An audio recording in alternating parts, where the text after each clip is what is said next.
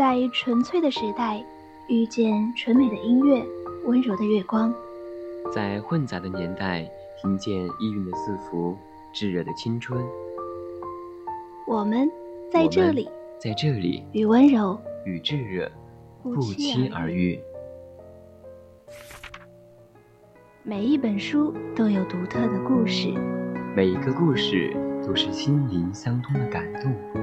每周四晚二十点三十分到二十一点，VOC 广播电台。乐以明志，声以理性，形散神聚，乐有声，乐乐有声。书卷多情似故人，晨昏忧乐美相亲。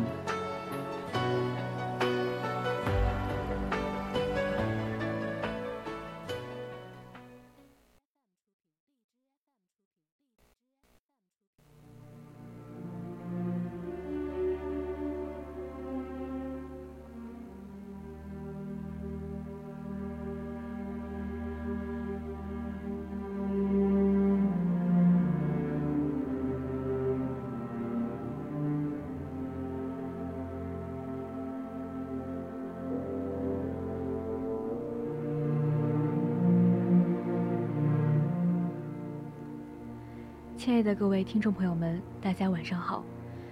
您现在收听到的是四川宜宾学院校园之声 VOC 广播电台，正在为您直播的专栏节目《月月有声》，我是主播佳薇。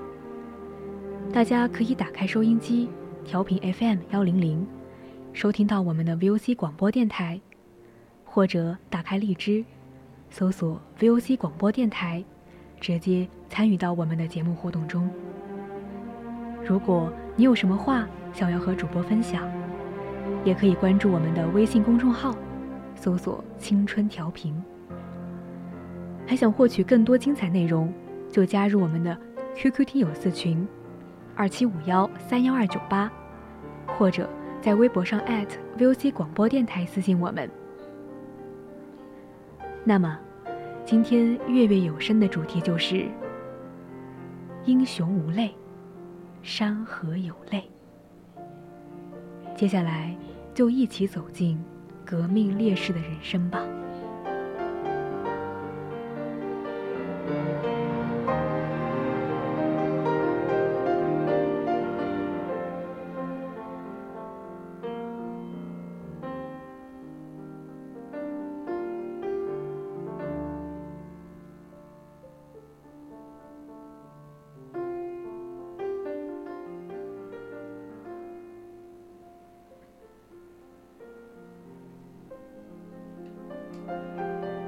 一九三六年八月二日清晨，在一列从黑龙江哈尔滨开往朱河的火车上，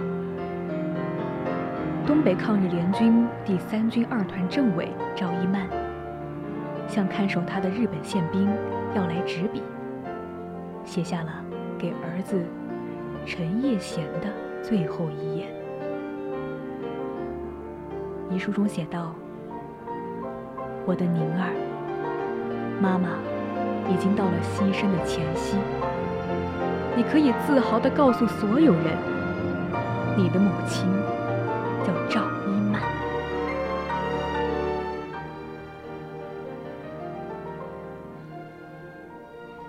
当天，赵一曼被敌人杀害于朱河小北门外。临行前，他高唱红旗歌，视死如归。从容就义，时年三十一岁。赵一曼，原名李坤泰，一九零五年出生于四川宜宾的一个地主家庭。一九二六年加入中国共产党，随后被党组织保送至黄埔军校武汉分校，成为黄埔历史上招收的唯一一期。女学员中的一员。一九二七年，她被派往莫斯科中山大学留学。回国后，在宜昌、南昌和上海等地秘密开展党的工作。一九三一年九一八事变后，赵一曼毅然告别家人和年幼的孩子，远赴东北，走上抗日斗争的前线。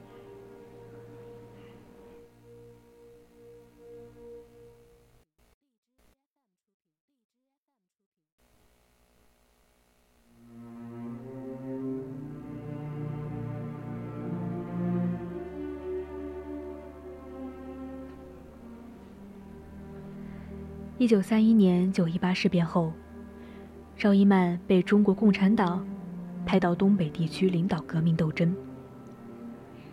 一九三四年，担任中共朱河中心县委委员兼铁道北区委书记，组织抗日自卫队，与日军展开游击斗争。一九三五年，担任东北人民革命军。第三军第一师第二团政委。十一月，与日伪军作战时，不幸因腿部受伤被捕。日军为了从赵一曼口中获取到有价值的情报，找了一名军医，对其腿伤进行了简单治疗后，连夜对其进行了严酷的审讯。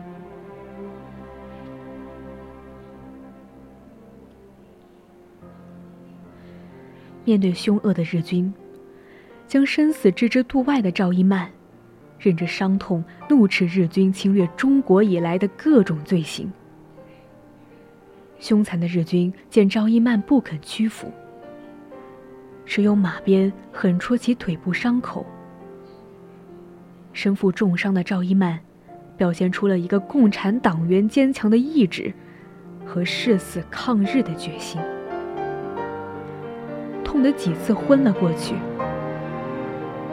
仍坚定地说：“我的目的，我的主意，我的信念，就是反满抗日。”没说出一字有关抗联的情况。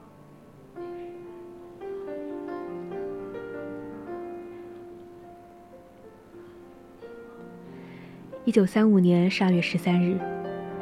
因赵一曼腿部伤势严重，生命垂危，日军为得到重要口供，将他送到哈尔滨市立医院进行监视治疗。赵一曼在住院期间，利用各种机会，向看守他的警察董宪勋与女护士韩永义进行反日爱国教育，两人深受感动。决定帮助赵一曼逃离日军魔掌。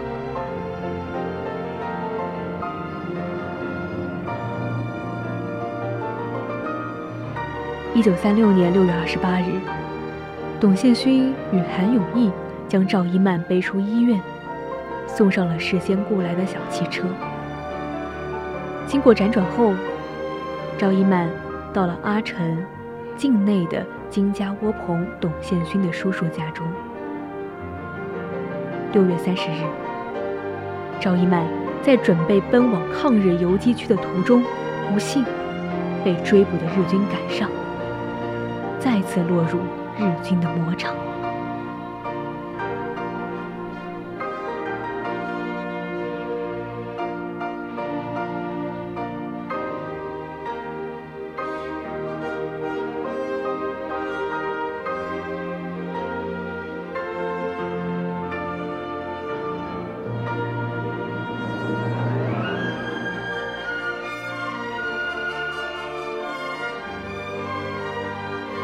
赵一曼被带回哈尔滨后，凶残的日本军警对他进行了老虎凳、辣椒水等更加严酷的刑讯。据敌伪档案记载，日本宪兵为了逼迫他供出抗联的机密和党的地下组织，对他进行了残酷的拷问。刑讯后，采用的酷刑多达几十种。其中，就包括电刑，但他始终坚贞不屈，没有透露任何事情。一九三六年八月一日，已被日军折磨了九个月的赵一曼，被押往诸河县。八月二日，在开往刑场的火车上，赵一曼感觉到了死亡的逼近。他找看守人员要来了纸和笔，在颠簸的车上，给儿子陈叶贤写下了这封遗书。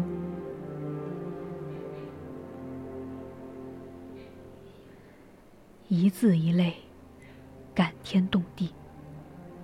寥寥一百五十多字，有天下兴亡、匹夫有责的家国情怀。有九死而不悔的无畏气概，更有舐犊情深、不忍舍离的慈母大爱。宁儿在一岁的时候就被送到了父亲陈达邦的堂哥家寄养。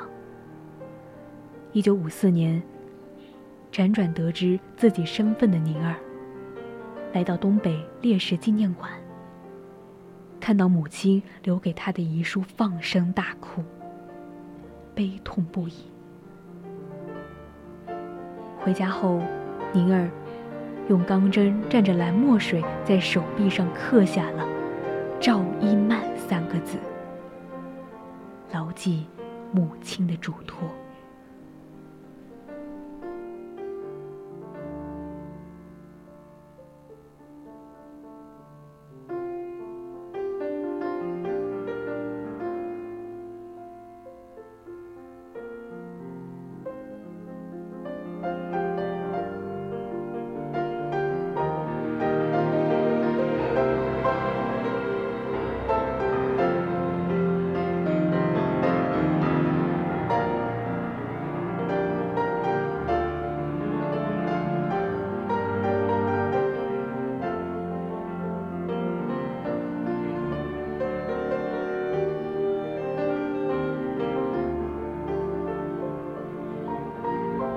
九二五年十二月十七日夜十一时，上海高昌庙附近，一阵“打倒帝国主义，打倒军阀，中国共产党万岁”的壮烈口号，划破荒野的澄静，压住了罪恶的枪声。上海工人运动领袖刘华，在这里度过了他生命的最后一刻。他是天府之国岷江下游岸边一位佃农的儿子。二十六个春秋的风风雨雨，在他短暂而坎坷的人生历程中，留下了一行闪光的足印。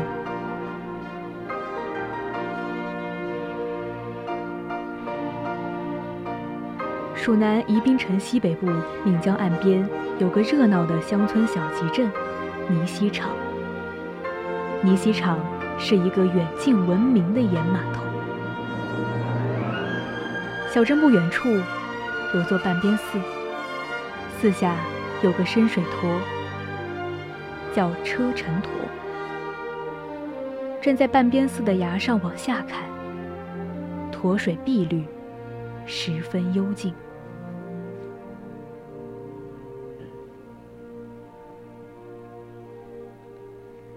一八九九年九月十日，刘华在这坨旁的一户佃农家降生了，排行第三，取名赤荣。刘华的父亲叫刘达三，是一位老实的农民。他生育了刘华等四个儿子和三个女儿，全家祖孙三代十一口人，过着终年辛劳的农耕生活。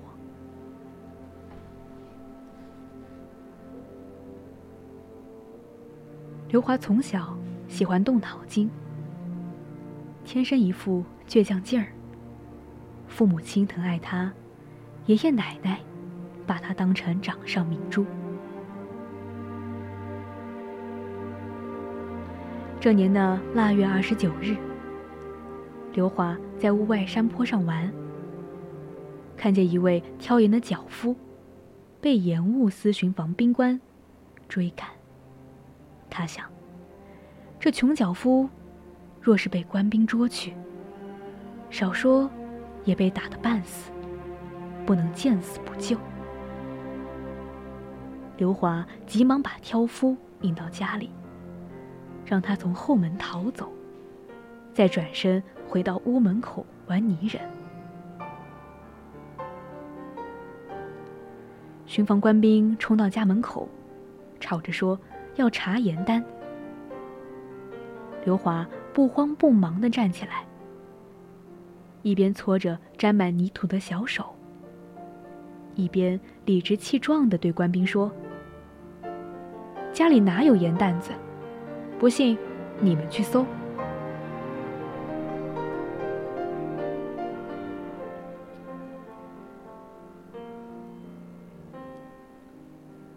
官兵不由分说，一窝蜂冲进屋。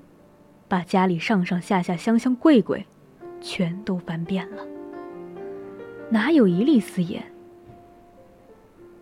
为言窘状，官兵将带来的十多斤盐放在柴草中，然后拿出来冲罪证，强行将刘华的父亲刘打三抓去泥溪关监。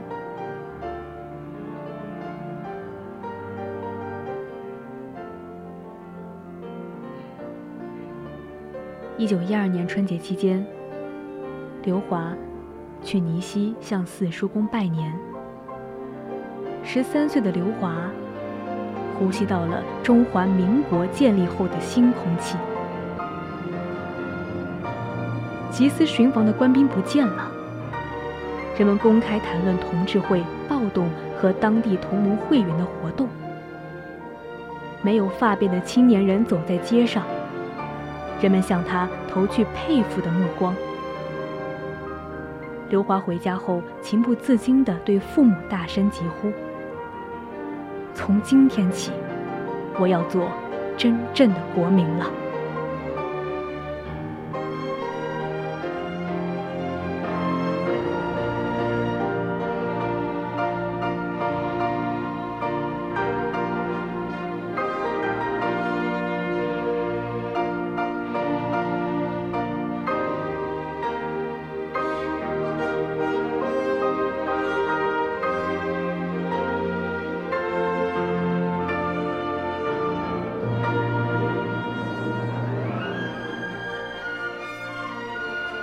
刘华在学习上是很刻苦的，对什么事情，他都不盲从，喜欢发表自己的独立见解。同学们都愿跟他接近。有一次，老师教导同学们作文中要比帝王之慧，刘华对此发表不同见解，表示不满。这位秀才出身的师长对刘华公开顶撞他，大为不快。斥责刘华桀骜不驯，目无君亲，还断言刘华将来必是个乱党。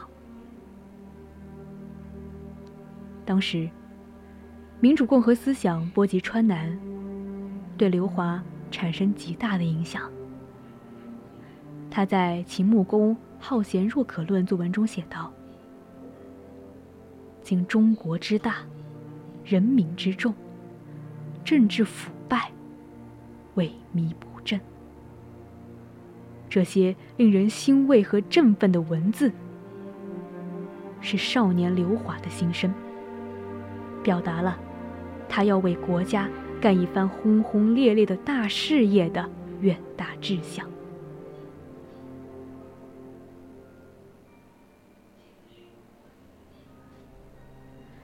为组织和领导工人运动。刘华废寝忘食，积劳成疾。他的叔父得知情况后，专门写信给刘华，希望他能回家休养。刘华在复信中这样写道：“我的工作是非常紧张的，也是非常光荣的。我的敌人是帝国主义、中国军阀，苟一息尚存。”我要与他们斗争到底。失败，不过一时挫折。据我看来，也算不了什么。凡是不怕困难，终有公理战胜蛮横的一天。因为，我们认清了前途是光明的、伟大的。而况此时工人拥护我，党信任我，应该完成党的任务，岂能与敌人做白刃战士，为了私事就随便抽身回家呢？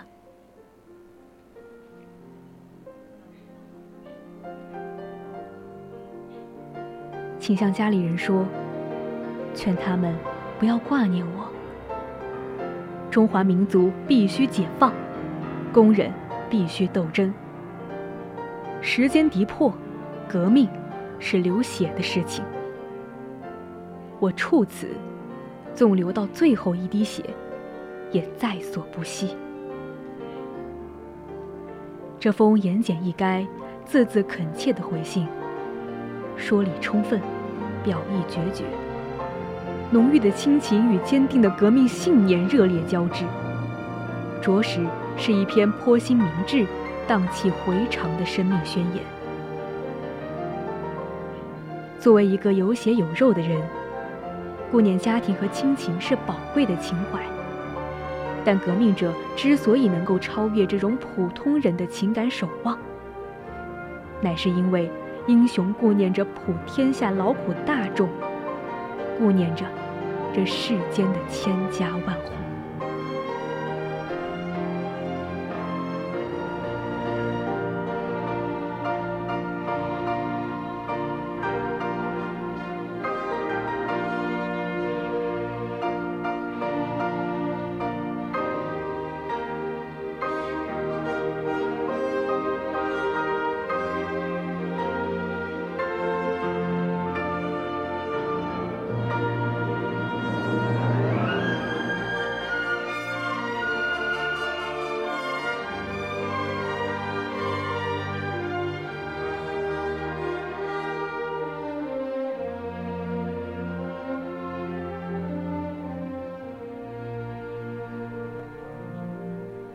李硕勋的一生，时时刻刻以党和人民利益为先，以革命事业大局为重。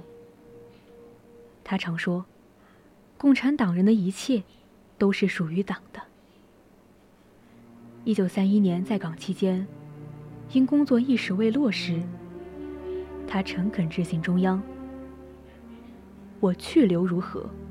速复电，即遵行。”是他忠诚于党的生动注脚。一九二八年，中共浙江省委提名他担任省委代理书记。受当时中央复杂斗争影响，未获批准。他毫不计较个人地位和得失，积极协助工人出身的徐英做好各项工作。是他忠诚于党的鲜活诠释。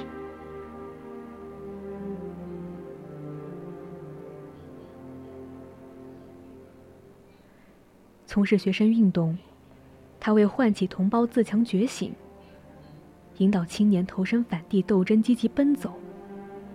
军内任职，他因地制宜加强官兵思想政治教育，让二十五师这支。曾沾染旧军阀习气的队伍脱胎换骨，成为党领导下的革命武装。白区斗争，他机智果敢，镇定自若，数次挽救同志安危，让组织免遭重大损失。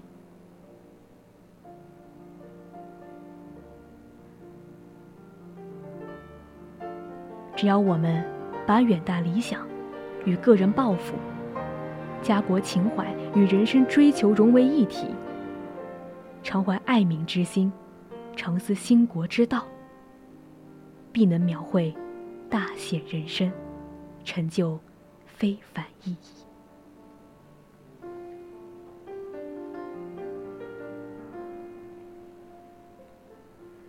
今天的月有声。